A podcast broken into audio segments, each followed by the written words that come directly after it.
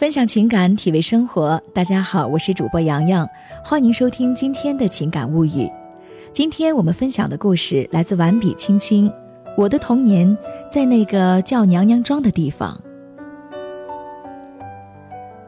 我的童年是在北方的一个偏远山村度过的，那个地方叫娘娘庄，是个有山有水、有花草果木掩映的小村落。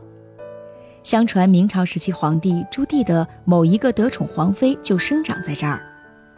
村子的正中心有一座龙王庙，它记载着民国以来的历史和文化。在山里人心中，尘世的风水命脉和神灵的欢喜悲哀总是紧紧地联系在一起，几千年不变。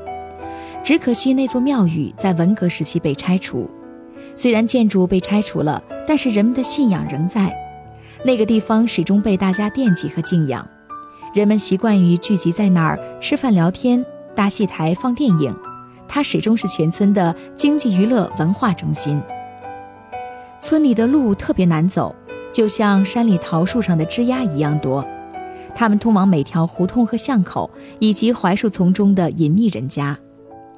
幼时的我曾经走路不稳，记不清在门前的路上摔过多少次，崴过多少次。每次出去玩。天黑的时候，总要带着伤一瘸一拐地回家，家里人习以为常。偶尔伤口流血了，外婆便从屋后的土地上抓把新土揉在我的伤口上，瞬间便能止血，而且不会感染。农村生长的孩子有着天然的顽强生命力，没有娇柔造作的金贵。老人们也懂一些土办法来解决孩子成长中的诸多难题，是土生土长的智者。到了雨天。家乡的路便很难走，小雨还好，路面最多是滑一点儿；糟的是遇到大雨，若身体不能保持平衡，那整个人趴在泥里就是难免的了。家中的老宅已有近三十年的历史，红砖青瓦，有高耸的屋脊和房梁，墙表是碎石雕成的拙朴图案。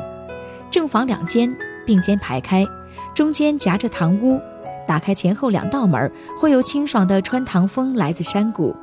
庭院悠长，东西厢房侧落，高门楼镶嵌着各色的琉璃瓦，是旧日北方的标准建筑。宅子坐落在山脚，东边是深山幽谷，西边是零星的两户人家，南北皆是自家菜园。屋后种着槐树、榆树、桑树、柿子树、酸枣树和山楂树。春末夏初，树木郁郁葱葱，层层叠叠，飞檐瓦片掩映其中。到了傍晚，有暗蓝色炊烟袅袅升起，安静祥和，是世间难得的美景。又是庭院中还只有三棵杏树，有一棵生长在东窗前，树下有小水池，一尺深的清水，偶尔有鱼和泥鳅。初夏时分，雨水很多，小青杏有的时候扑通扑通地坠落池中。溅起晶莹的水珠，孩童都喜欢水。幼时的我经常独自趴在池子边，将衣袖撸到肩膀，伸着细瘦的胳膊去捞青荇，奋不顾身，严肃而认真，仿佛面对的是人生的大事情。游戏周而复始，单调却津津有味。我沉迷于自己的小世界，乐此不彼，精力充沛。时日悠长，真想知道那个时候的我脑子里藏着什么样的想法何时能独自度过那无数个阳光斑驳的午后呢？少年时，经常在黄昏时分爬上厢房的屋顶，静静地坐着。那时心思重，有绵长的青春痛楚和挫伤。在屋顶上可以看见西边暗红的天宇，连绵的群山在渐暗的天色当中逐成青色轮廓。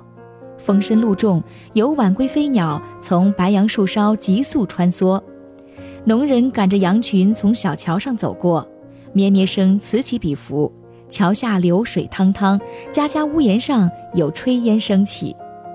每次看到这些，心中便很惆怅，以为生命是望不断的一条河，蜿蜒曲折，难猜深浅，途经于我尽是险滩。其实那只是无限放大的青春阵痛，微不足道。当时却不知不觉自我沉溺，难以自拔，无以复加。外婆喜欢花卉，庭前水池旁种有大片的月季花，父亲也是爱花之人，春天还为他修剪枝杈，因此月季枝繁叶茂，美丽的惊心动魄。东墙角有大棵的白色刺梅，叶子小如拇指，有细微的枝刺，生命力极强。它的根深深地植入土地，根须丛生，错落纠结。想必植物也是有灵性的，在这儿安了家，又熟知了家中的人情世故，认为可心，便随心扎根了。白梅的枝杈随墙攀援，一直舒展到墙外。春天开出白色的小花朵，一簇一簇的扎堆儿，有着乳白色的芳香，飘向墙外的深山幽谷。调皮的孩童放学路过，总免不了踮起脚来摘上几朵，揪得叶子花瓣脱落。父亲见了斥责，孩童们一哄而散，双方脸上皆有笑意。农人的宽厚和情趣可见一斑。而我童年最喜的是凉台四周漫步的指甲花，它的花朵如同凤冠，颜色多样，可以用来染各色的指甲。那时姐姐们经常缠着外婆为他们染指甲，而且要染成大红的颜色。外婆精于此道，拿出一个大碗。摘些深红色的指甲花放进去，用厨子使劲地捣弄，直到挤出红色的花汁。放些盐进去，再把已经捣碎的花平铺在指甲上，拿出棉布包好，扎些细线。五六个小时之后，解开细线，掀开棉布，红色的指甲赫然显现，如同奇迹，引得孩子们欢呼欣喜。房前屋后还有许多一簇一簇的猪毛子花。五颜六色，零星散布，到处都是。它们自生自灭，却开得繁盛。兀自花开花谢，烂漫的难管难收。原不为讨好世人，只为自己的心。有时抬眼望去，仿佛能看见他们正在给我白眼，蔑视的眼神让我心惊。一花一木皆有性格，而他们是清高自持的。临风舞蹈，欲与高扬，与旁人何干？更无需我去多事儿。所以我只能收起自己的刻意接近，掩面撒腿而去。娘娘庄最早只有三户人家，有着不同的姓氏，到如今大家基本属于一脉相承。追溯起来，人人都可以做的亲戚，并不分亲疏远近，于是便很自然的有了辈分，不论年龄的辈分，辈分的高低由每人的名字可以分辨。同一辈分的人，名字中的第二个字必是相同的。那是标志，是不约而同自然形成的印记。老人们极其看重，都严谨而郑重地沿袭着。那代表辈分的标志也多是吉祥的字眼。老人们都希望后代能够富贵平安，风妻印子，心意在名字中得以体现。我不曾见过族谱，了解的宗族文化并不多，只知道祖父那一代是义字辈，父亲是贵字辈，再往下是少字辈。如今村中义字辈的老人多已作古，包括外祖父。他去世时，我尚不满五岁，只记得那个晚上下了好大的雨，雷声很大，家中里里外外积满了人，呜咽声一片，悲痛气息充斥着夏天。我与同辈的哥哥姐姐们聚集在西厢房的土炕上做游戏，看见人群拥挤，心底竟有一丝欢喜。觉得那样的聚集只有看戏的时候才有。长大后才知道自己失去了什么，他是我生命中最后一位祖辈男子，平生见过的唯一一个，我却回忆不起他的模样。他去世时，我沉浸在新学会的游戏之中，新奇欢喜，不曾有任何的悲痛和眼泪。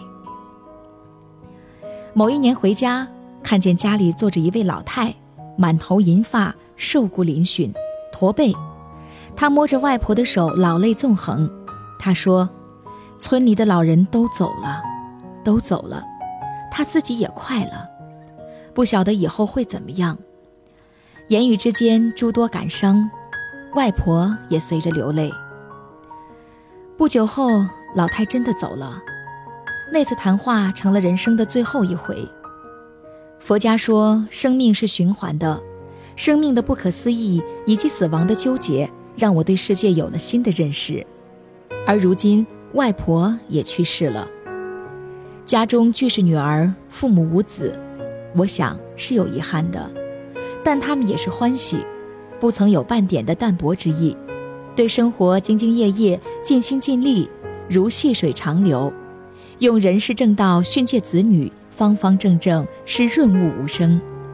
忠厚纯良之家，多受赞叹和敬佩。在这里，我度过了人生中最美丽的时光，心智日益丰盛，花开花落，云起云扬。我想，这世上的安宁静好，也大多就是这个样子吧。